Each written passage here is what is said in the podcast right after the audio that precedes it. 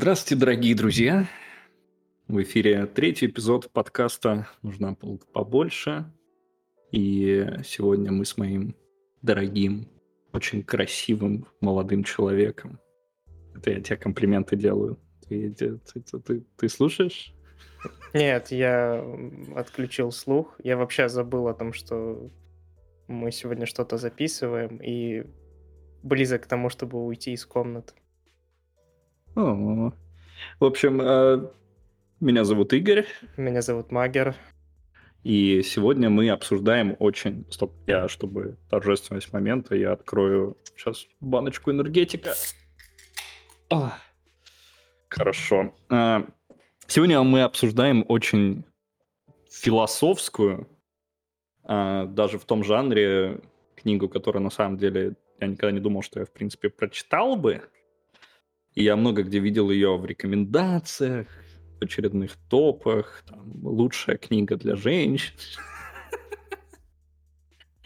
А, это а, Джон Стрелеки, «Кафе на краю земли», и тут же с копом Джон Стрелеки а, «Возвращение в кафе». Ну, это две короткие книги. Я бы даже больше сказал, что это просто две повести. Такие малая проза. Э, тем более, что издавалось э, у нас, по-моему... Ну, вот у меня есть физическое издание, которое мне, собственно, жена дала почитать. Э, называется... По-моему, издава... издавала Бомбо или кто-то другой, но я... А, или Unicorn Books. По-моему, Unicorn. Скорее всего, Unicorn. В общем... Я про первую да, вообще да. не слышал, что ты назвал. Ну, в общем, такая синенькая книжечка в мягкой обложечке и два в одном. То есть там идет сразу в принципе... А, там у тебя и «Возвращение» тоже было в одной книге? Да, да, это все в одной книжке, то есть в одном издании. И истории по большей части неразрывные. Правда, вторая во многом повторяет первую, но об этом мы еще поговорим. Окей. А, ключевой сюжет и ключевая вообще концепция — это мотивационная книга, которая должна вас заставить, э, после того, как вы ее прочитаете, а, подорваться, вскочить, посмотреть на свою жизнь, задать себе несколько, а именно три вопроса. А, Причем автор очень любит аббревиатуры, за что я его ненавижу. Это желание разбрасывать эти аббревиатуры, особенно во второй книге там аббревиатура Мул. Ну, хей, это, это, это очень по-американски, если честно. Больше по-военному, знаешь, такие есть. Э. Нет, я, я замечал такую тенденцию у американцев э, создавать вот эти бессмысленные аббревиатуры практически с, такой, с, так, с таким же рвением, как и в СССР э, все сокращали. Я, я читал способом. одну книгу, где герои иронизировали над аббревиатурами, и у них даже была аббревиатура, называлась ТБА, что расшифровывалось как трехбуквенная аббревиатура. То есть у них ну, была аббревиатура для аббревиатур, а, ладно, что-то мы удаляемся от концепции. В общем, это мотивационная книга. А, Подожди, Игорь, вот смотри, надо сразу про жанр тоже упомянуть. Это а, я видел где-то в интернете определение, и, в принципе, мне оно понравилось. Это нон-фикшн в фикшене. Это магический реализм, книга, которая написана реально, вот как говорил Игорь, с целью вас замотивировать и с целью вас посмотреть заставить посмотреть вас на свою жизнь под другим углом. Но написана она как бы нон-фикшеном, э, вернее, фикшеном, для того, я бы сказал, я все запутал, по-моему. Что ты имеешь в виду? Ладно, подожди, еще раз. Э, вторая попытка. Это нон-фикшн в фикшене, вот. И суть в том, что... Я бы сказал, что, скорее всего, это все-таки фикшн Э, что это нон-фикшн, что это fiction в нон-фикшене. Нет, я бы сказал, что... Ладно, это не важно. В общем, это э, мы, мы упростим.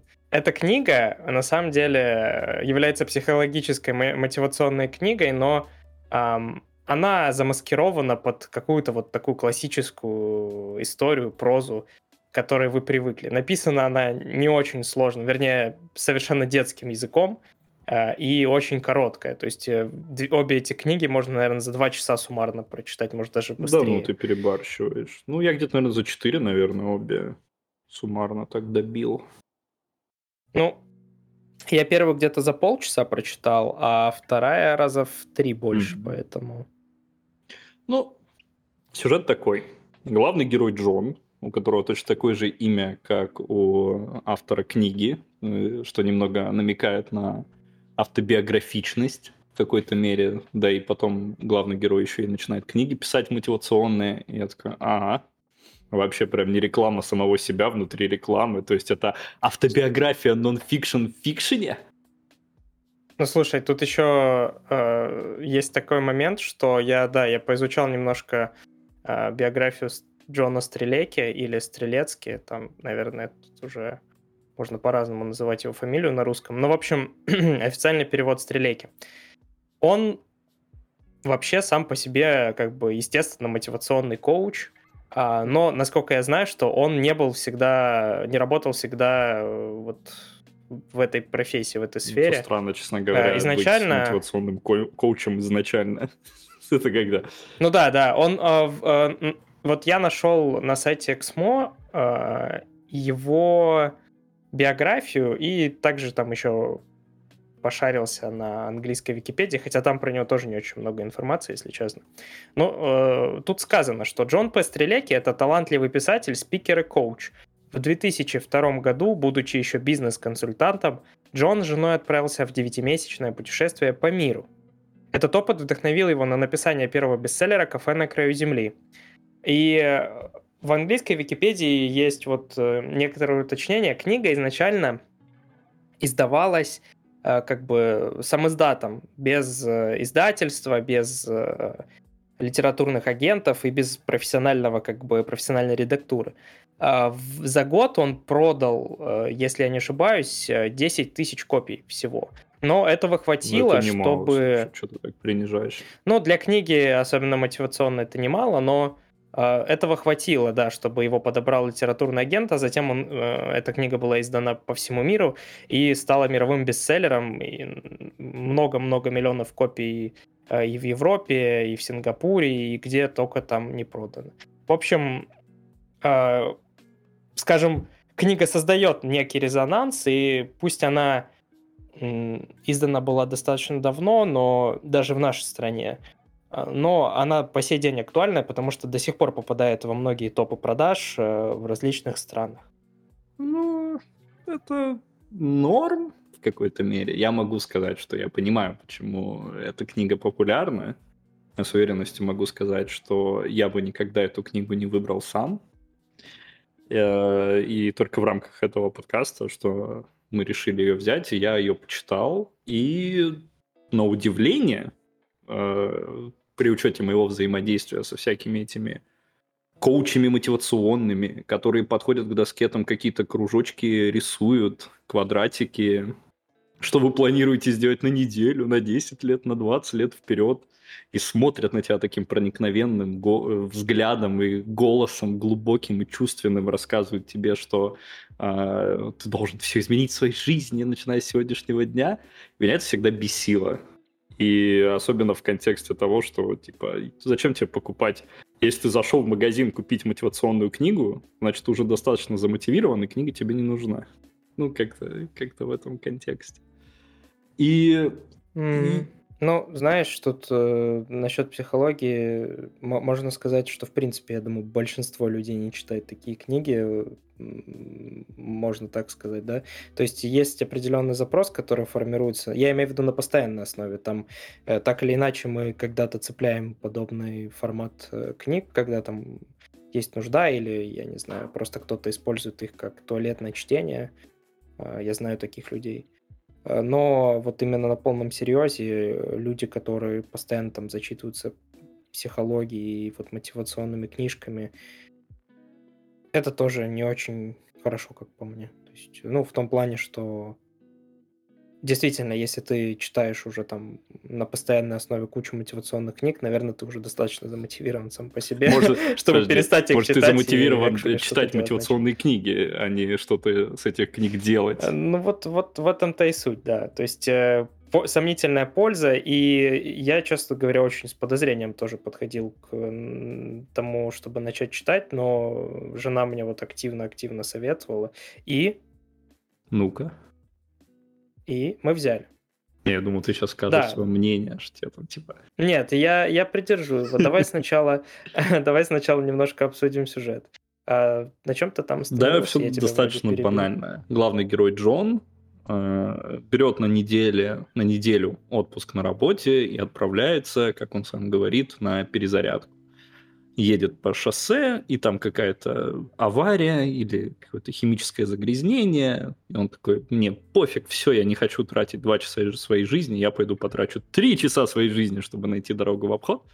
А, и очень логически и умно так поступает, э, съезжает на какие-то старые, неработающие, уже никем не используемые дороги, плутает по ним немножко, и в один момент, когда у него уже заканчивается бензин, он собирается отрубиться, заснуть, и он безумно чувствует себя голодным, видит там одинокий фонарь, и подъезжает к нему и видит, что там кафешка. Такая, причем удивительно, что она там находится, и в это как бы не то, что главный посыл книги, но главная такая некая мистическая загадка, что это кафе находится в месте, где кафе, в принципе, находиться не нужно, скажем так. Не очень выгодное бизнес-решение иметь кафе в центре пустыни или что-нибудь типа такого. Он туда заходит, э, садится, видит, там несколько людей болтают в стороне, э, садится, к нему подходит э, девушка-официантка Кейси, э, протягивает ему менюшку, э, немного с ним болтает э, и у, ну, там, отходит в сторону. Главный герой начинает читать в принципе, вот это меню, бегло просматривает и, переворачивая менюшку, видит там три вопросика почему вы здесь, а боитесь ли вы смерти и удовлетворены ли вы. Такие вот три вопроса, достаточно необычно увидите их э, на менюшке, достаточно необычно э, в принципе местоположение и достаточно странное название кафе. То есть, э, почему вы здесь? Оно так и называется, что, а владельцы этого места называют его просто коротко и ласково «почему?». И в дальнейшем это все превращается в такой наборчик э, достаточно коротких, причем э, бесконечно разбитых на главы. Мне вообще это непонятно. Во второй книге, по-моему, 50 глав. Извините, конечно, половина по три страницы, некоторые по две. Я думаю, в этом есть какое-то стратегическое бизнес-решение, чтобы, ну, многие люди там читают две там три главы перед тем, как пойти на работу или там перед тем, как уснуть. Э, не, не так плохо, если честно. Ну, если ты читаешь вот их вот так вот, что она у тебя стоит как, э, не знаю, как Библия, там э, рядом с кроватью. У меня, кстати, две стоит. Ладно. Если у тебя она стоит рядом с кроватью, и ты там берешь, открываешь, такой читаешь там одну главу, заряжаешься мотивацией и отправляешься дальше выполнять свой день. И соответственно, коротенькие истории, где Кейси, а, а в дальнейшем Марк, повар этого кафе, задают главному герою ряд наводящих вопросов, рассказывают об опыте людей, которые а, приходили до него в это кафе, потому что они, как и сам Джон, заблудились. Заблудились и в фактическом смысле этого слова, то есть просто куда-то ехали и не поняли, куда они завернули, и заблудились и заблудились, скажем так, внутри своей жизни. Потеряли либо цель, потеряли либо смысл, или вообще не понимают, что они делают и зачем они этим занимаются. А, ну, вдаваться по большей части в сюжет смысла нет, потому что сюжета как такового нет. А, то есть это вот действительно разговор нескольких людей в кафешке, который перемежается какими-то притчами, какими-то историями из жизни. А, героев вообще всего четыре первой книге. Это Джон, Кейси, Марк и девушка Энни, по-моему, ее зовут, которая работает э, или работала в рекламном бизнесе, и она рассказывает ему о том, что почему все люди такие тупые и выбирают не то направление в своей жизни.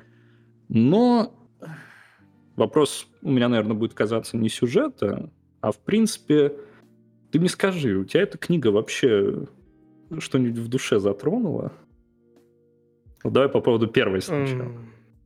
Я, я, значит, первый. В общем, ну, тут я хочу сразу сказать, что вот ты говорил, что есть разные персонажи, там Кейси, официантка Майк. Марк. А, повар и Марк, да? Майк, Нет, Марк. Марк. Неважно. В общем-то, неважно, как их всех зовут, потому что они все это Джон П. Стреле... Э, Стрелейки, который вот просто... Да, каждый из этих персонажей это Джон П. Стрелейки, а главный герой это такая губка, причем меня немножко бесило, что в первой части он такой тупой, он, он типа какие-то... Я понимаю, для чего это сделано, для того, чтобы разжевывать каждую мысль, чтобы всем-всем было понятно, но чересчур, мне кажется, Джон переборщил в этом. Эм, поэтому как-то ну, мне кажется, не я, очень я, хорошо я тебе ощущалось. объясню, наверное, в чем была причина. И какая у меня, наверное, главная претензия книги. Эта книга написана для людей, которые себе такие вопросы никогда не задавали. Вот, наверное, моя главная да, претензия. Да, да. На самом деле, что... Вот да, ты меня спросил, затронуло ли это что-то в моей душе. Я могу тебе сказать, да, затронуло. Но лет 10 назад. Same, То есть, same, э, same. То есть э, когда-то когда я был подростком, или там, ну, может, не 10, может, 5, 7, я, я, я не знаю, когда это точно было. И у меня была нужда задавать себе эти вопросы, и э, я на них себе отвечал, по крайней мере, пытался. И да, я, я, я понимаю, и в принципе это, если честно, книга, как сказать, она не такая уж и плохая. То есть, э, что меня, вот я сейчас потихоньку начну свое мнение про первую книгу говорить она... У меня были куда ниже ожидания, если честно, чем вот то, что я получил. По факту мы имеем такую маленькую Uh, маленькие какие-то заметочки, которые можно прочитать там за 30-40 минут, проглотить, грубо говоря, uh, и там что-то для себя из них вынести, если ты еще этим не занимался. Я могу понять, почему там многим зашло, и также, наверное, могу понять, почему многим не зашло, потому что я почитал множество рецензий и у нас на лайфлибе, и... У нас на лайфлибе? Ничего себе. У нас на лайфлибе, ну, я имею в виду СНГшные, да, и э, англо... англоязычные на, ну, там, немоязычные на букмейте. Mm. Ой, фу, господи, извините, на Гутрице. Э, проблема в том, что мнения, как всегда, очень полярные были, и люди, если честно, оценивали книгу абсолютно... Я сейчас смешное скажу, да, люди оценивали книгу совершенно необъективно. Вот, вот сюрприз, да, а? первый раз в жизни. А что ты имеешь в виду? Подожди, я как раз специальные рецензии не читал. Даже сознательно их избегал, потому что мне казалось, что это немножко мое мнение я типа подстроюсь под кого-то, что-нибудь адаптирую, там как-нибудь в это. Ну, возможно, это в какой-то степени изменило мои финальные воззрения на эту книжку, но, в общем-то, первый, первый раз, когда я прочитал книгу, я такой подумал, блин, в принципе, э, многие из этих вещей абсолютно нереалистичная фигня, но э, сама суть и вот э, то, что внутри этой книги изначально заложено, вот э, как бы сердце, ядро книги, оно неплохое. То есть у него есть э, определенный посыл позитивный, который э, действительно можно имплементировать в свою жизнь для того, чтобы... Но если вы уже это не имплементировали. Да, да, если это вы не делали раньше до этого. Ну. Или если это воз... просто понимаешь, э, что я тут хотел упомянуть, многие из его советов, в принципе, я имею в виду Джона Стрелеки, не совсем подходят для людей, которые живут не там в развитых странах. Ничего себе. Я вот почему-то знал, что ты вот этот тейк затронешь. Я, я сразу знал, что я, во-первых, с ним сразу не соглашусь. Ну ладно, ладно. Я так больше в абстрактном отношении, что а, многие вещи, вот, типа, которые книга затрагивает, я, я вот честно посидел, э, подумал и после прочтения первой, и когда вторую читал, э, я типа немножко порефлексировал на том, когда я себе задавал эти вопросы, это, разумеется, извини, конечно, Джон Стрелейки, братан, братишка, ты мне новую вселенную не открыл. У тебя в этом плане ничего не вышло, потому что, а, скорее всего, эта книга, во-первых, э, я удивлен, кстати, что твоей жене понравилась, а, потому что мне казалось, что эта книга вообще не для миллениалов, не для зумеров, а для людей постарше. Потому что вот миллениалы и зумеры, мне как раз казалось, вот они чуть более эффективно вот с этим вот информационным, рекламным и целеполагающим мусором лучше справляются. Как-то, ну, не знаю, у меня какое-то позитивное воззрение на молодое поколение. Что-то я, если честно, сомневаюсь, что это Да так. ну, ну послушай, типа, а как же сейчас ты открываешь любой какой-нибудь бизнес-аналитический журнал, и там примерно, э, я надел себе зубера на работу, он неделю поработал, сказал, работа фигня, и ушел. И я такой, «А, почему он это сделал? Мои, мои предки Ну. работали годами на шахте, пока не умирали от голода, и это был путь там американский, русской мечты, там, и всего в этом роде, просто намешанного. А, Нет, э, я имел в виду про больше про рекламную вот эту вот всю мишуру. вот. Нет, я говорю о рекламной мишуре э, в, в плане именно жизненном, типа вот как не, не, не в плане типа как книга рекламировалась, а именно о том, что мне казалось, что молодежь, кто помладше нас. Да, я понимаю. Я э, просто там есть point, помнишь, во второй книге про рекламу. Я... А он и в первой Или есть, это в первой? первый. Это в первой, да, да, да, это в первой, да, да. И, ну, в общем, да, я в принципе тоже думаю, что что эта книга, наверное, больше для поколения постарше, но и если честно, то она может неплохо подойти подросткам. М, Я вот да. Не уверен точно, я не эксперт, но подросткам, мне кажется, может зайти. Ну, Вот. подросткам, которые только... Во-первых, вот, вот, блин, вот задать вопрос так. Вот эта книга, конечно, о целеполагании, о выборе своего, выборе своего места в жизни, как, что ты вообще хочешь, парень, девушка, от своей жизни в целом, что ты, как ты хочешь реализовать свою ЦС, и я, не знаю, я, будучи 15-летним подростком, я вопросы о своей ЦС, э, цели существования, как в книге называют, мне это, это бесило дико, это как будто я программные термины читаю, там ОЦП, ЦС, ПТРК. И э, как бы я бы такими вопросами не задался. Точнее, я бы, может быть, ими задался, но они бы изначально были неправильными. То есть вот, ну, как бы э, я себя помню, у меня память хорошая, на себя в возрасте в 15 лет, и вопросы, например, чего я хочу от жизни, были, ну, блин, детскими. Ну, ну правда. Ну, извините, дети думают по-детски. Э, Дети думают, что они... Ну, в этом и ничего плохого нет, если честно. Да, но одновременно с этим, э, ну, это, наверное, больше уже момент, в принципе, нашего общества в целом. Мы очень любим выбрасывать 17-летних, 18-летних детей. Я действительно называю 17-летних, 18-летними детьми. Если вас это огорчает или вы считаете, что 18 лет исполнилось, пора на завод и съезжать от родителей в, деревню драться с волками, да пожалуйста. как бы.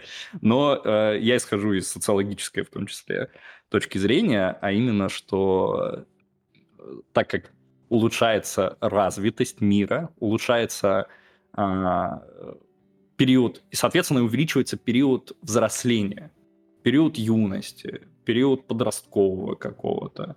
У нас есть в России очень классный термин «молодежь», который, оказывается, можно растянуть согласно документации. От 15 до 40 лет, по-моему, или что-то такое. Я такой, ничего себе, молодежь, блин. 15-40 лет, вот это разброс.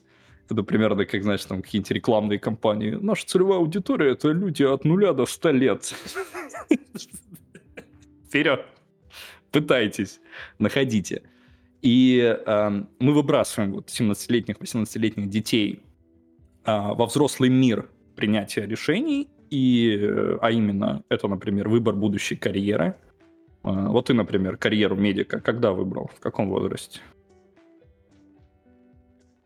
Потенциально или Ну, окончательно? вот потенциально. Я понимаю, что у тебя семейная как бы причина была выбора карьеры. Да, у меня отягощенно по семейной линии просто, понимаете?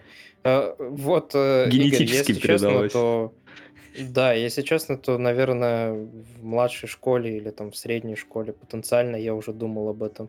Ну, то есть там в классе в третьем я наверняка об этом уже думал. А окончательно, да в десятом, в одиннадцатом. Знаешь, что я думал в 10-11 классе? Что я хочу быть математиком и программистом. Блин, честно, я многих проблем э, с выбором пути не понимаю вот ввиду того, что я всю жизнь знал, наверное, кем плюс-минус буду. Поэтому для меня это тема не близка. Ну, я тебе ну, завидовал немножко. Общем... Я люблю династии. Вот знаешь, мне идея династии очень да, нравится. Она такая. Это, это прикольно, это круто, но суть-то больше не в том, что... Эм... В общем, если да, если вернуться к книге, понимаешь, проблема-то в том, что люди есть разные, у всех э, своя ситуация, и в принципе 15-летнему человеку, если дать эту книгу, э, плохо точно не будет. Я ну, думаю. Будет, будет нормально. То есть да, просто может быть либо никак, либо хорошо. Вот, вот для меня это как бы... И в принципе, э, вот давай немножечко back to track. Что, что в принципе ты думаешь о книге? Вот о первой, о первой. Сложно. Сложно именно собрать по поводу этого какое-то комплексное представление, потому что книга сама по себе нормальная. Вот сама, именно книга, вот если оценивать ее только с литературной точки зрения, а не с мотивационной, она написана хорошо. Диалоги построены качественно, э, читать не скучно, тебя цепляет, и вот эти вот маленькие какие-то моменты, особенно в начале вот этого мистицизма, создают такой, знаешь, такой хорошенький, э, такие мурашечки, удар. А, вот но одновременно с этим начинает это бесить, когда э, Джон уже там в сороковой раз в первой книге, еще 90 раз во второй книге я не понял, как они прочитали мои мысли. еще раз, еще. Да мы поняли, что твою мать, что Кейси и Марк могут читать мысли, ну или хотя бы предсказывать их в каком-то роде, неважно. А, и Стрелеки очень акцентируют я... на этом внимание, потому что э, ну, это добавляет книге остринки. Это прикольно. Но потом начинает надоедать, потому что э, этого слишком много, наверное. И во второй книге оно... Во второй книге это было лучше. Ну, типа, мистицизм такой. А, там, когда там, у, стена разъезжается, и создается... Да, и этого меньше, на самом деле. Вот. Mm. И, ну, и по поводу, вот, собственно, книги, э, я хорошенько так провел время. Я порефлексировал немного, я насладился сюжетом, приятно было увидеть, особенно приятно было увидеть мысли, которые я сам уже до этого обдумывал, и я такой, а смотрите, я, оказывается, не придурок конченый, вот, оказывается, умный какой-то бизнес-коуч, я не знал, что он бизнес-коуч, но это было ожидаемо. Уже, уже вот это все задал эти правильные вопросы, они даже жирным шрифтом подчеркнуты, чтобы ты сразу, э, не будь дурачком, сразу понял, что вот здесь вот важная мысль, ее нужно еще раз прочитать и прочувствовать. А, но, опять же, э, вопросы, почему я здесь, боюсь ли я смерти, удовлетворен ли я жизнью, а, играете ли вы на своей площадке, есть ли у вас мул. Это все, ну, если вы, вам саморефлексия свойственна, вы это и так делаете. Соответственно, для меня эта книга по ценности ниже, чем для людей, которые себе эти вопросы еще никогда не задавали. Соответственно, я буду оценивать только с литературной точки зрения. Твердая шестерочка. А с мотивационной для меня, ну, 4. Вот так вот. Можно сложить, получится 10. Но я не буду. Я могу поделить. Пять с половиной. Нет, просто 5, да. А, Знаешь, я вот по поводу оценки, в принципе, у нас даже похожая оценка получилась. Ну, практически. Мило. Слушай, э, вот с литературной точки зрения лично для меня, я не знаю, где-то там увидел хорошо написанные диалоги, мне казалось, Нормально. наоборот, написано излишне просто, даже вот, э, ну, как, не знаю, как в подростковой литературе, это не, не критика подростковой литературы ни в коем случае, и не критика книги. Э, я понимаю, это вот как бы сделано для того, чтобы все могли читать. И книга действительно быстро читается. Вы летите по страницам, потому что очень легкая грамматика, практически нет метафор каких-то тяжелых для восприятия, очень все э, четко и в лоб. В принципе, так, как любят писать э, все американцы. Если честно, даже если классиков американских многих почитать, то э, не сильно отличаться будет, если честно.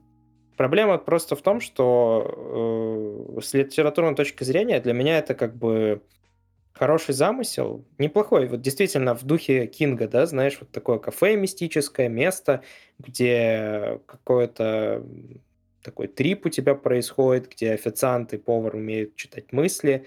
а, где они тебя мотивируют, а вопрос зачем, да, я бы хотел посмотреть э, итерацию какого-нибудь Дюндиита на, э, на, на это кафе, то есть какие-то ужасы. Ужасы? Я, я бы хотел, чтобы это превратилось в полную историю без, наверное, с меньшим количеством притч, притч аж с каким-то, знаешь, прям полноценненьким таким сюжетом, с больше, наверное, историей ну, героев там. Да, да, так тоже можно. Но тогда это больше кинговская история будет, потому что, в принципе, это вот американский роман.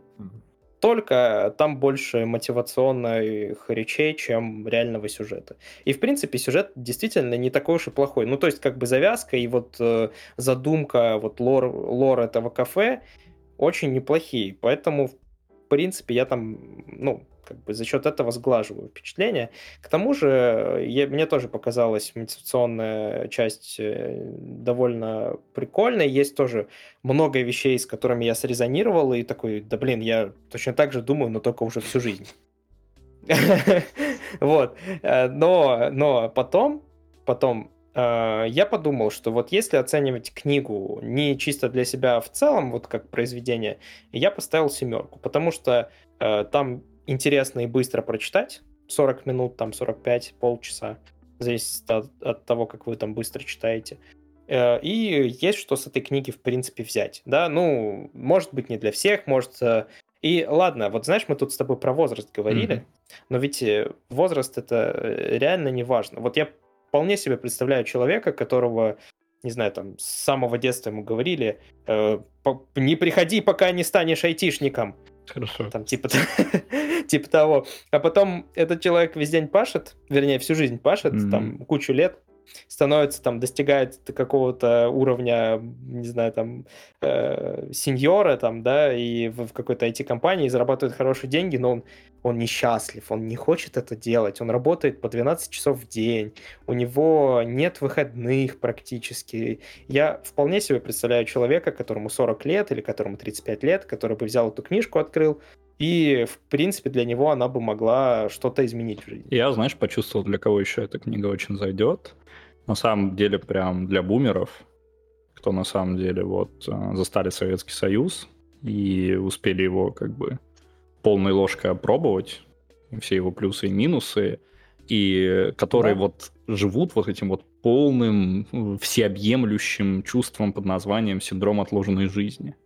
А вот книга вот с этим хорошо очень справляется, потому что меня вот, честно говоря, мам, я знаю, ты слушаешь, но вот, вот идея вот, вот этого чертового сервиза в шкафу советского, который мы на праздник достанем, салатницу вот эту, махров, шикарный, да. хрусталь настоящий, скорее всего, нет. И скатерть, скатерть. еще, а, которая тоже чего, да, да. раз в год. Да, и вот, вот все это, все в этом роде, и меня это всегда бесило, и я такой как бы, ну, чего, чего вы ждете-то, собственно, как бы, потому что вот в моей семье э, достаточно историй, и э, мне отец рассказывал, и мама рассказывала, о, о людях, которые всю жизнь работали. И работали ни за что. Точнее, не ради денег там каких-то, понятно, деньги там были, не чтобы там семью прокормить, это все было. Но э, одновременно с этим было вот полнейшее игнорирование вот каких-то ну, твою мать, наслаждений, вещей, которые хочется и нужно делать вот здесь сейчас. Ты не должен ждать момента, когда тебе хочется выпить шикарного кофе с пончиком. Ты не должен ждать праздника, ты не должен ждать дня пончика. Ты не должен ждать, что это будет в 65 лет, когда ты выйдешь. Или уже повысили в России опять, ладно, не знаю. А 65 лет, когда ты выйдешь на пенсию, и такой, ну, наконец-то, можно теперь кофе с пончиками-то поесть, там, жизнью насладиться, в киноху сходить вот это вот а, идея всеобъемлющего страдания у поколения бумеров, ну, в США она, по-моему, чуть постарше, чем у нас, в силу там поколенческих вот этих всех теорий и все в этом роде, а в США их, наверное, уже сильно меньше. Но вот то, что эта книга дает очень хороший посыл, что... Хотя нет, она напрямую так не говорит. Ну, во второй книге немножко говорит, что в принципе а, впечатление, которое ты можешь получить сейчас, а, это лучшее вложение. И мне кажется, вот когда вот мы говорим о молодежи, молодежь это понимает.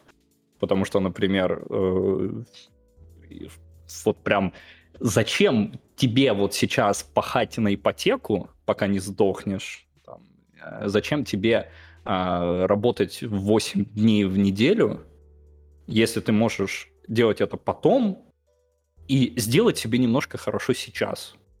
Пойти в какую-нибудь хорошую кафешку и там что-нибудь сожрать. Вот как Слушай, э, да, да, ну, послушай, я, опять же, кстати, это вот э, э, синдром отложенной жизни, mm-hmm. да, как ты это назвал. Проблема вот как раз-таки вела к тому моему поинту, который я высказал в самом начале по поводу того, что это не работает э, в, в неразвитых странах, вернее, в развивающихся странах во многих. Ну, чтобы ты считаю, понял, развивающаяся страна — это еще и Индия, например. Да, да, так я вот об этом и говорю. То есть, да, с одной стороны, Джон Пастрелеки отдельно упоминает, что вот он путешествовал по миру и видел, что есть люди во всех странах есть, есть люди, грустные. которые счастливы, да, да, да, не за, вне зависимости от денег.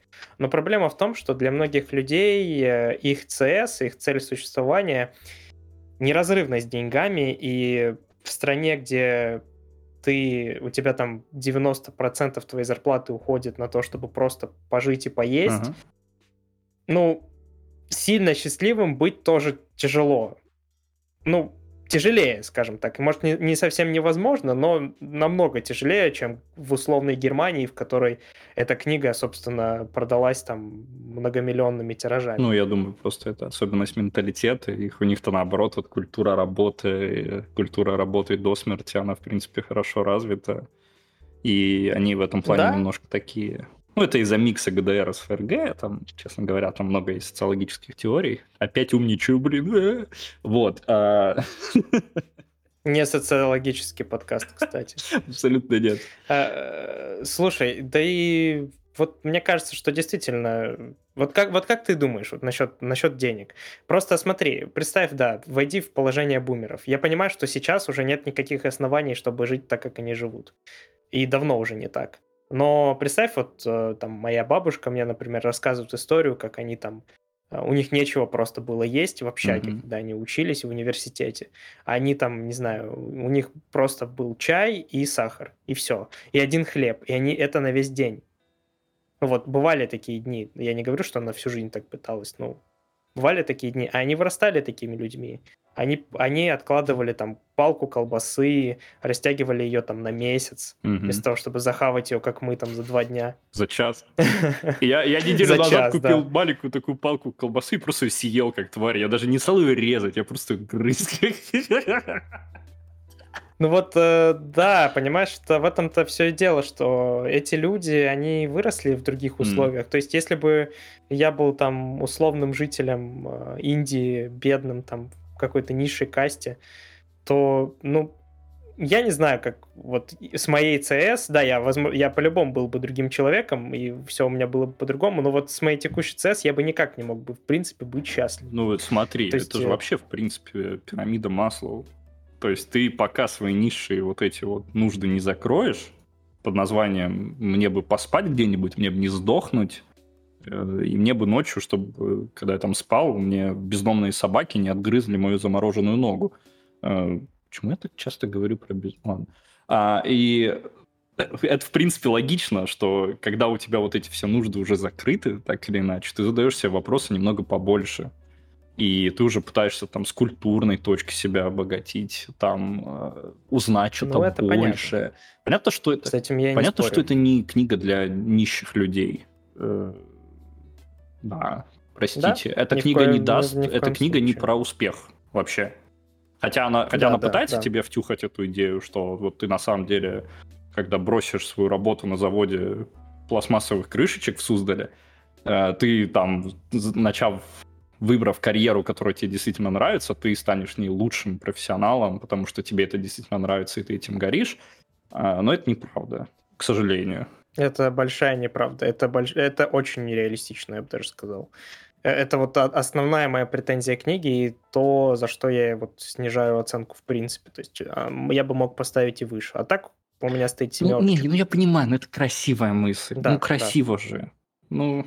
Нет, это красивая мысль, и, и в какой-то мере она правильная, я верю, но э, просто, понимаешь, во всем этом есть одна большая проблема. Нет, Джон Пестрелеки не говорит, вот у него большой плюс как мотивационного коуча э, состоит в том, что он не говорит вам, типа, бросайте все, и завтра вы будете миллиардерами. Нет, купи биткоин, он, он не купи говорит биткоин. этого. Да, да, да. Он говорит вам, он говорит вам, что да, вы должны, вы сами хозяева своей жизни.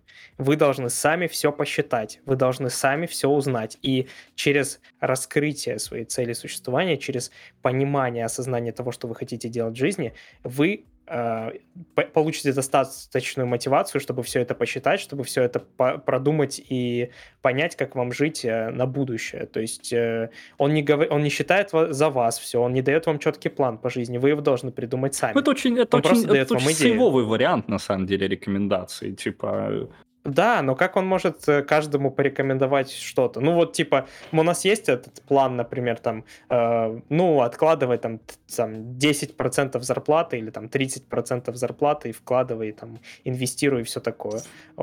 Есть ошибка, статистическая ошибка выжившего, там есть люди, которые стали Ах богаты, ты, есть я люди, только успел, я только хотел начать говорить про статистическую ошибку, а ты мне в голову залез. Ты что, Кейси, что ли? Да, я, я, я Марка Кейси и Джон П. Стрелеки в одном лице. Просто, э, да, мы смотрим на всех этих успешных людей и думаем, да, это, наверное, реально, но большая проблема жизни в том, что она несправедлива. И э, мне жаль, что Джон Пастреляки не упомянул это. Ну, Он, с одной э, стороны, а что да. а об этом упоминать? Я, чтобы потерять веру в жизнь и посчитать, что пора совсем, совсем покончить и нафиг все это нужно, я могу советскую э, русскую классику почитать. Но нет, это, конечно, ну, книга, да. которая тебя должна э, подтолкнуть куда-то вперед.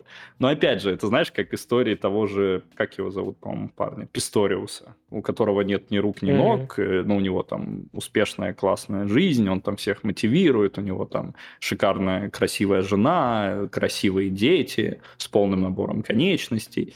И вот э, ты такой смотришь, он такой говорит, у вас все возможно, у вас все получится, и ты такой, уважаемый Писториус, по-моему, его так зовут а давайте вот э, сейчас вот спустимся как бы на уровень пониже, э, давайте вот пойдем, вот, ну, э, достанем очень неприятную такую вещь, блин, опять я умничаю, достанем статистику, твою мать, достанем ее и просто посмотрим, как складывается людей, жизнь у людей, у которых нет ни рук, ни ног.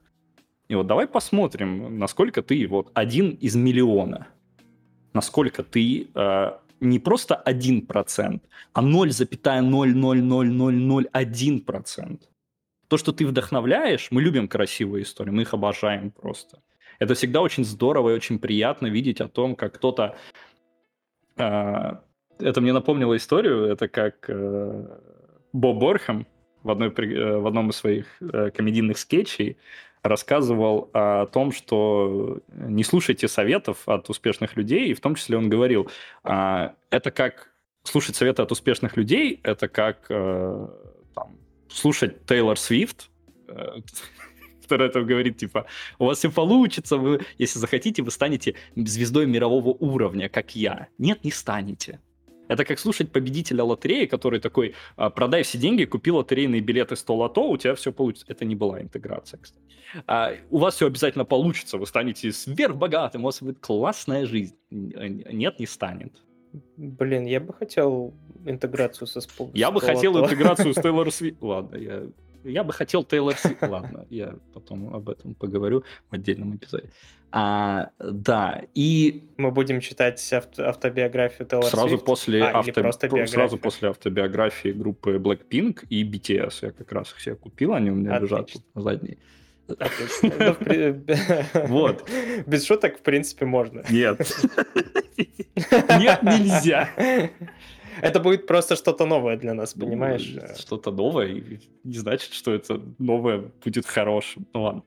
Вот. И да. вот эта вот идея о том, что у вас все получится, вы, отправившись путешествовать на целый год, э, как главный герой Джонс, можете год работать, год путешествовать, э, она очень классная, очень вдохновляющая. Возможно, у кого-то это получится. Если у вас получится, вы это пробуйте. Возможно? Ну, знаешь, вот я плавно хочу перевести на все на вторую книгу. Мы много очень говорим про первую, они хотя она по считай. хронометражу маленькая. А, ну да, они одинаковые, но, но, но, слушай, во второй части он больше говорит, о, как по мне, вот я, по крайней мере, прочувствовал это больше, о том, что у всех разный путь, и вот помнишь, он там какой-то момент приводил пример, что какая-то вот женщина, допустим, один час в неделю поет в хоре, Мгм. И это для нее то самый, тот самый один час, который позволяет ей быть лучшей матерью, лучшей женой, лучшей там сотрудницей у себя на работе и все такое. То есть э, он во второй книге делает вот эту прогрессию, доводит ее до ума в том плане, что он не говорит тебе, вот, как я, как, как, Джон из, из этой книги, все, сваливай с работы э, и год путешествуй. Нет, он, он перестает это говорить, он больше фокусируется на том, что тебе действительно нужно заниматься тем, чем Мне ты казалось, хочешь. что Если вторая книга, хочешь... я тебя чудесно говорю, мне казалось, что она больше о внутреннем ребенке.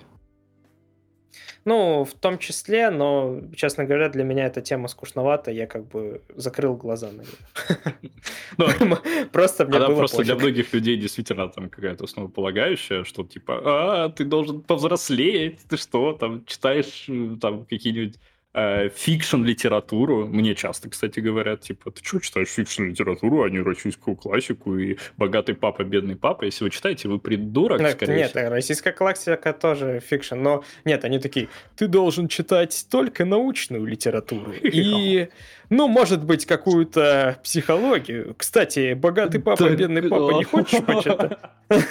И послушать э, его еще фильмы, а- аудио и все эти истории.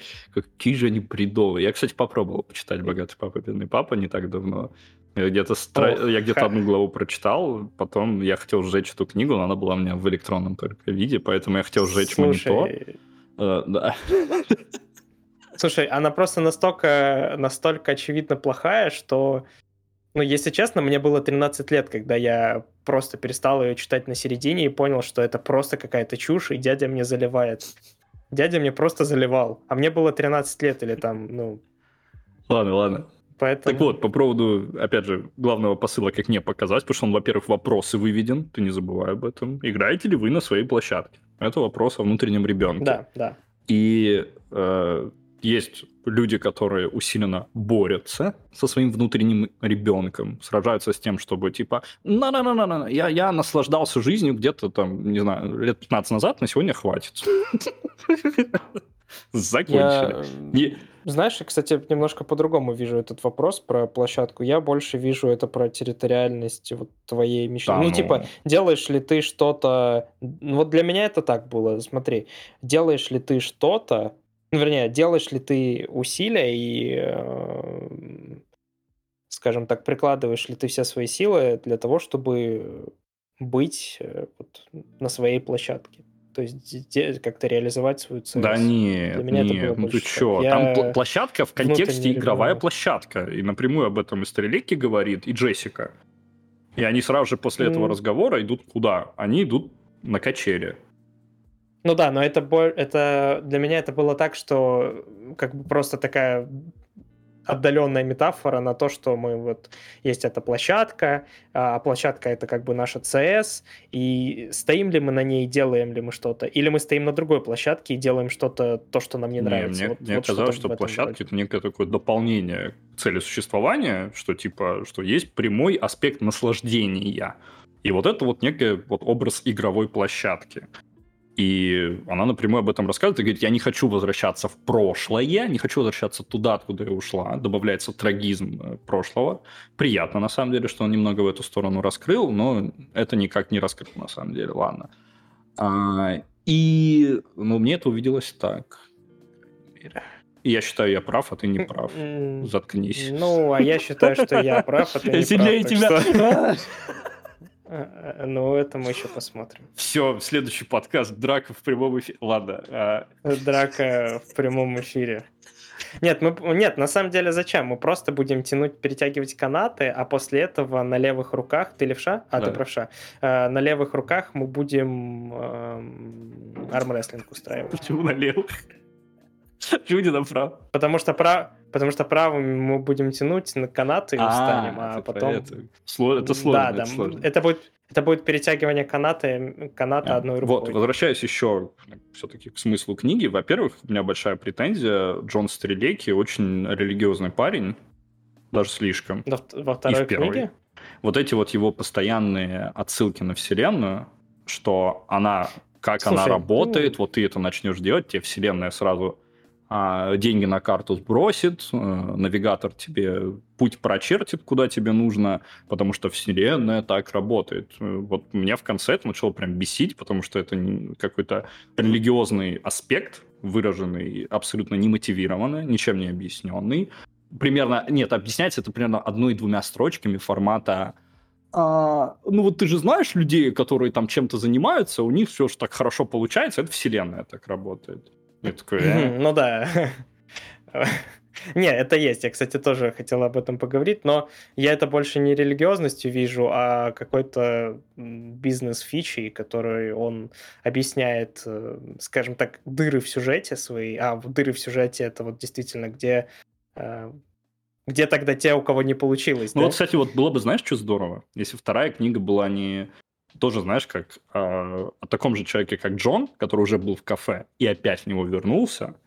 Кстати, непонятно. Но у него не получилось. Да, у него не да? получилось. И вот там бы была бы рефлексия да, кстати, это, на том, что это было бы круто, что не да, так удалось, что, может быть, стоило делать. А так просто все так радужно рисуется. Ты там продай дом, продай собаку, продай машину, уезжай в ну, лес. Ну, слушай, и... э, на момент, когда он начал, ну, вернее, ну, либо начал, либо уже написал вторую книгу, я не знаю, но на этот момент он уже был всемирно известным мотивационным коучем, у которого миллионы проданных копий его книги э, и все такое. То есть э, на этот момент ему уже нужно было просто выпустить продолжение, чтобы еще заработать деньжат и попиариться. Потому что у него есть, э, я заходил на его страничку, ну, вернее, не страничку, его сайт, и у него есть прям как бы выступления, лекции, э, по которым он ездит, с которыми он ездит по всему миру. Ну да, он такого даже еще персонажа описывает внутри книги.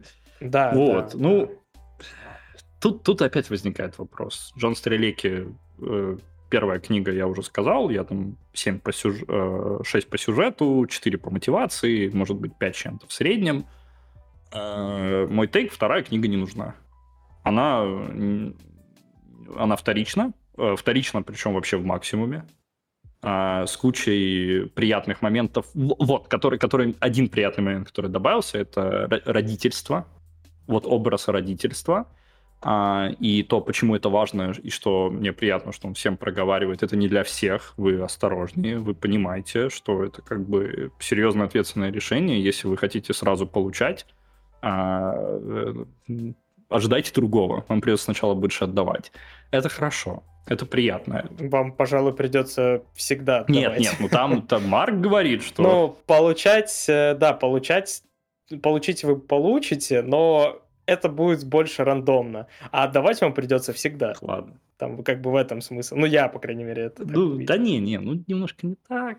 Ну, типа, мне, по крайней мере, показалось, что он там говорит, типа, что в начале, типа, ты только отдаешь, потому что это плачущий ребенок, которому нужно менять памперсы, который вечно чего-то не хочет и никак не проявляет и не показывает, что ему важно, что ты о нем заботишься. Вот. А, а ну, наконец-то. Ладно. Я уже сказал, вторая книга для меня вторична, и она, на самом деле, я думаю, что она и для Джона вторична. Правда. Я думаю, он сам это прекрасно понимал. И поэтому он ее расширил ну, по объему, да. и поэтому он попробовал добавить таких просто красивых моментов, э, менее смысловых, более красивых, именно чтобы создать вот это вот ощущение приятности, комфорта. Вот там это лагуночка, там серфинг, там пляж. Ну, скажем так, он, он, он несколько вырос как писатель на второй э, я, ну, По ну, качеству, смысле, да, я имею в виду... по смыслу он потерял. Ну да, да, вот. Э, ну да, да, то есть он как именно как прозаик, он поднял уровень. А мотивационность... Ну, я бы не сказал, что он потерял. Для меня это равноценная была ситуация, просто потому что, опять же, идеи, которые я уже понимал, особенно про родительство, то есть настолько очевидная, понятная всем, по-моему, идея, э, мысль про... Ну, да, вообще есть... нет, вот в том-то и суть. Мне почему и понравилось, да, что это Ну, нет, слушай, слушай, это то же самое, как и в первой книге. Вот ты говоришь, что это все, ну, типа, что это там бумерам можно рекомендовать, а там зумеры и миллениалы им нормально. Но на самом-то деле это не так. Мы знаем и тех, тех, кому будет норм, кому будет не норм. И то же самое с родительством. То есть, понимаешь, мне кажется, что это всем очевидно, но, наверное, это не так. Скорее всего, даже это не ну, так. Ну, скажи, а сколько Просто... ты знаешь людей э, своего возраста и моложе, у которых уже есть дети? Кстати, не ну, так вот много. именно. Ну, то есть... Да, да, да. То, ну, ну, ну, действительно, не так много, но все равно есть. И, ну, я думаю, процентов 20 людей, которые со мной пересекались, это я не имею в виду там только близких своих друзей, это а. ну, всех знакомых. Если вот взять. из университета, из а. курса бакалавриата у меня, я ну, сто процентов знаю, что только четверо завели детей из 30 человек на данный момент. Ну, у меня побольше, ну, у наверное. Но проблема в том, что мы дольше учились, то есть это ты только бакалавриат свой берешь, да, и в том, что математически их просто больше, потому что многие из них как бы внутри группы поженились. Так что... Ну, это опять же фишка ну, медиков, по-моему, мне кажется. Ну да, это просто скейлящаяся математика тут у нас происходит. Ну да, в общем, это не важно. На самом деле это не большинство, то есть э, если бы мы жили там лет 30 назад, то из наших групп там, наверное, процентов по 60, 80, по 80 90 вообще бери. 90 людей уже бы имели детей, да, да. Но опять же, знаешь, люди заводят детей не потому, что они думают, как Джон по стрелейке про родительство. Они не заводят детей, потому что у них нет я бабла. Бы хот... Я бы мог всего. это сейчас, я бы мог тебя в это одобрить и сказать, что это так, но я все равно знаю достаточно людей, которые у них по финансовому достатку, у них наоборот хватает, а детей как раз заводят те, у кого не хватает. Ну, вот так вот. Ну, Поэтому да, мне кажется, что собой. решение не заводить детей для большинства а, знакомых моего возраста и меньше, оно именно не финансовое, оно именно осознанное. Вот так. Mm. Ну, я не могу говорить про большинство или меньшинство, но, наверное, тогда сойдемся в этом вопросе на том, Нет, что я ты прав. говоришь, потому что... Нет, тогда мы не сойдемся на этом вопросе, и, в принципе, я считаю, что ну, как бы я хотел, я бы, я хотел заключить, что, в принципе, там твоя позиция довольно обоснована, но я тебе скажу тогда так. Я прав, и получается, что большинство людей не заводят детей по ну, финансовым или вот. там, А в Германии проблемам. почему ну, кстати, не нет, под, под, подумай. Нет, нет, подумай, подожди. Вот еще один момент. Э, ты говоришь, что это не финансы там, да, но по факту мы же сталкиваемся по всему миру и не только там в СНГ э, с тотальной проблемой молодежи в недоступности покупки собственного жилья. Как ты можешь в принципе думать о детях, если у тебя нет своего жилья? Мы же там не, не в 20 веке родились. Что? Нет, мы родились в 20-м, ну ладно. Чел. Э, мы, мы, мы же там... мы же там не, не в середине 20 века Ничего родились, правильно? Ну ладно, хорошо. Ну, это окей, да. возможно, возможно. А, ладно, ладно. Одобрю тебя. Слегка кивнул. Ты это не видишь, потому что... Ну да, я прав. Нет. Я не Ладно, окей, окей, окей. И теперь финальный момент, который я хотел затронуть и который мне на протяжении всей этой книги и первой, и второй слегка подбешивал, это вот тот момент, на самом деле, который э, я честно психологически бы, наверное, хотел. Э, это действительно быть свободным. Объясню, объясню сейчас. сейчас. Не торопись на меня набрасываться. Тише. Имею в виду, что все герои, которые в книге у Стрелеки присутствуют. Ну, особенно титульный герой, типа Джон Джессика, которые как бы попадают в кафе, а, они э, упоминаются как люди, у которых нету обязанностей. Обязанностей не перед работой, не перед, там, например, самим собой, а перед другими людьми. То есть, например, перед своими родителями, перед своими родственниками, перед своими друзьями. А Стрелеки описывает ситуацию людей, у которых которым не о ком заботиться, и нет в этом нужды. И э, в этом плане э, очень легко, э, вот то есть, например, сейчас вот так объясню. На самом деле я уже давно осознал, что у меня моя CS, мой «почему вы здесь?», э, я хочу вдохновлять и мотивировать людей. И я понимаю, что это цель и путь карьера либо в чертовой бизнес-коуче, никогда вообще, а, либо, например, в учителя или преподавателя. А, я сталкиваюсь с проблемой, что, например, а, преподавательство сложный процесс, и я мог туда попасть уже достаточно давно, но я решил немножечко сделать advanced путь и не попал. Ну и, соответственно, сейчас немножко вот э, в этом направлении застрял. Поэтому я терроризирую некоторых своих знакомых э, и людей, с которыми я рандомно встречаюсь на кухне. Я их кормлю бутербродами и рассказываю мотивационные истории. Вот. То есть э, ты играешь не на своей площадке? Я играю не на своей площадке. Правильно. Это не та мысль, ты не прав.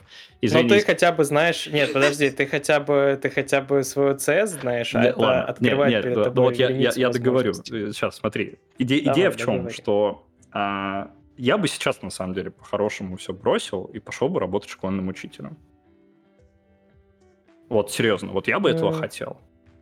И я думаю, что я был бы счастлив без всяких приукрашиваний, без дополнений. Например, моя работа мне нравится сейчас, моя текущая, а, но она не удовлетворяет меня полностью ментально. Потому что, например, э, я хочу заботиться, я хочу давать. И это не просто какие-то выполненные этапы работы. Это действительно какое-то более глубокое воздействие, которое вот у Стрелейки в первой книге получилось, только более адекватное. Что-нибудь действительно работающее и работающее для каждого конкретного человека, а не единый набор правил для всех. Почему вы здесь, боитесь ли вы смерти, любите ли вы халапенье э, и все в этом роде. А, но одновременно с этим я понимаю, что моя жизнь – это не только моя жизнь. Я не могу себе вот позволить а, не пытаться чего-то достигнуть, даже если я этого не хочу. Просто потому что а, я не один. Не в плане там отношений или не в плане там чего-то. Как раз я один. Звоните мне, телефон 8... Ладно. А... Телефон, ну, наверное, лучше его прикрепить. Да, тихо. Все, избегаем женщин. Всегда. Вот. Но Всегда есть мужчина. Э, нельзя. Запрещено законодательством Российской Федерации тихо. Да, кстати, мы его никогда не нарушали. Абсолютно. Вот. И главный как бы мой посыл в том, что очень приятно, что у Джона и Джессики нет никого, кроме их самих. Им очень повезло, и здорово, что у них это так работает. Но есть огромное количество людей, а, и я знаю это огромное количество людей, которые вынуждены, может быть, они и хотят, а, но не могут. Жить нет для себя. Это нормально. То есть... Слушай, а мы опять упираемся в то, что это просто нереалистично для развивающихся. Да это нереалистично не только для них. То есть, например, все равно существуют а, такие послушай, моменты и в... Но многие... Ну вот представь, ты, ты дед в Швеции, да? Ты, тебе Ничего нужны ты твои поднял дети. Просто. Ты сразу с да. развивающихся развитых до сверхразвитых перепрыгнул. Ну хорошо, ладно. Ну ты дед какой-то условной Германии, да? Ты же не ты же не бомжуешь. Ну вот, вот действительно, просто ты не бомжуешь. У тебя есть соцпакет, у тебя хватает на то, чтобы попутешествовать, денег покушать там и оплатить квартиру, там, грубо говоря. Или на то, чтобы копить. Хорошо, ладно, многие. вопрос у родителей, но, но есть же другие обстоятельства. Ну, какие? Ну, чаще всего это либо родители, либо семья. А если у тебя есть своя семья, то это, ну, это твое решение, понимаешь? То есть ты не можешь никого винить э, в этом, кроме себя. А родители — это условно такой фактор, который есть у всех практически, да, и который, э, ну, ты никуда не выкинешь. Ты редко такое бывает, там, в малом количестве случаев, что там, все заканчивается хорошо и все классно. Я имею в виду в СНГ. Да, то есть, что родители спокойно себе живут до 100 лет, и ты не выделяешь на них денег. Это у них должны быть гигантские какие-то пенсии, и они не должны никогда болеть. Не, ну, в России у нас маленькие что нереалистично. Пенсии, конечно. Да, да. Я вот об этом и говорю. И просто сравни. Э, ты говоришь, что а Джон ни за кем не ухаживает. Так может ему не нужно? Может у него, ему там 30 лет, может у него еще работают родители, или они вот только-только вышли на пенсию? Ну, вряд ли. Возрастная вилка хватает. им, наверное, ближе к 70 должно быть. Ну, на момент второй книги, наверное. когда им очередь Ну, на момент второй, да. На момент второй, ну, в любом случае, то есть, понимаешь, э, да, ему не о ком заботиться. Так может и нет необходимости. Просто пойми, я, я считаю, лично мое мнение, эта книга была написана не для наших реалий, и не для реалий СНГ, не для реалий развивающихся стран, не для того мира, в котором мы конкретно вот живем. Э, и это моя самая главная претензия, потому что э, это все немножечко... Это как бы преуменьшает вот мотивационность и э, значимость идей, которые он закладывает, потому что их легко можно было э, инвертировать для, для, для, для всех. Mm. Я, я считаю так. То есть, но он даже не попытался. Он просто пишет как... Э, ну, пишет для своей цашечки. Для конечно. себя. Да, да, да. Для себя, да. Для себя и для всех остальных. Ну, что ж. Это его выбор, и действительно, что ему принесло огромный успех. Второй книге я поставил 6 из 10, но просто, в принципе, потому что это как первая книга, только длиннее, скучнее и... И главная героиня вместо умных мыслей, как, мыслей, как Джона, просто плачет постоянно. Мужики да, вперед. Да, да, типа того. Мужики вперед. Я без энтузиазма поддерживаю, потому что какая-то странная риторика у нас пошла. Ладно, хорошо. Да я шучу, ребята. Девочки, мальчики. Вы что? Какой сексизм? Какой расизм? Какая гом... Нет, это гомофобия как раз законодательство. Ладно. А, вот, а, давай как бы закруглимся. А, книгу рекомендуем? Э, определенно, я рекомендую тем, кто действительно хочет ее взять. Вот у кого есть запрос на то, чтобы почитать мотивационную книгу, лучше почитать «Кафе на краю земли», чем «Богатый папа, бедный папа». В тысячу раз. Я, я дополню тем, что если у вас до этого не было привычки саморефлексии, и вы ночами не сидели на скамейках, смотря в ночное небо и думая над тем, где вы, черт подери, оказались и почему, а, тоже возьмите. Потому что, но если вы уже, скажем так, а, эмпат, которому саморефлексия свойственна, которому рефлексия в принципе свойственна, который задает себе вопросы регулярно и сам стремится на них отвечать и умеет на них отвечать, можете пропустить. Вам эта книга ничего нового не даст. Угу. Это был подкаст «Нужна полка побольше». С вами был Игорь Магер. Всем пока.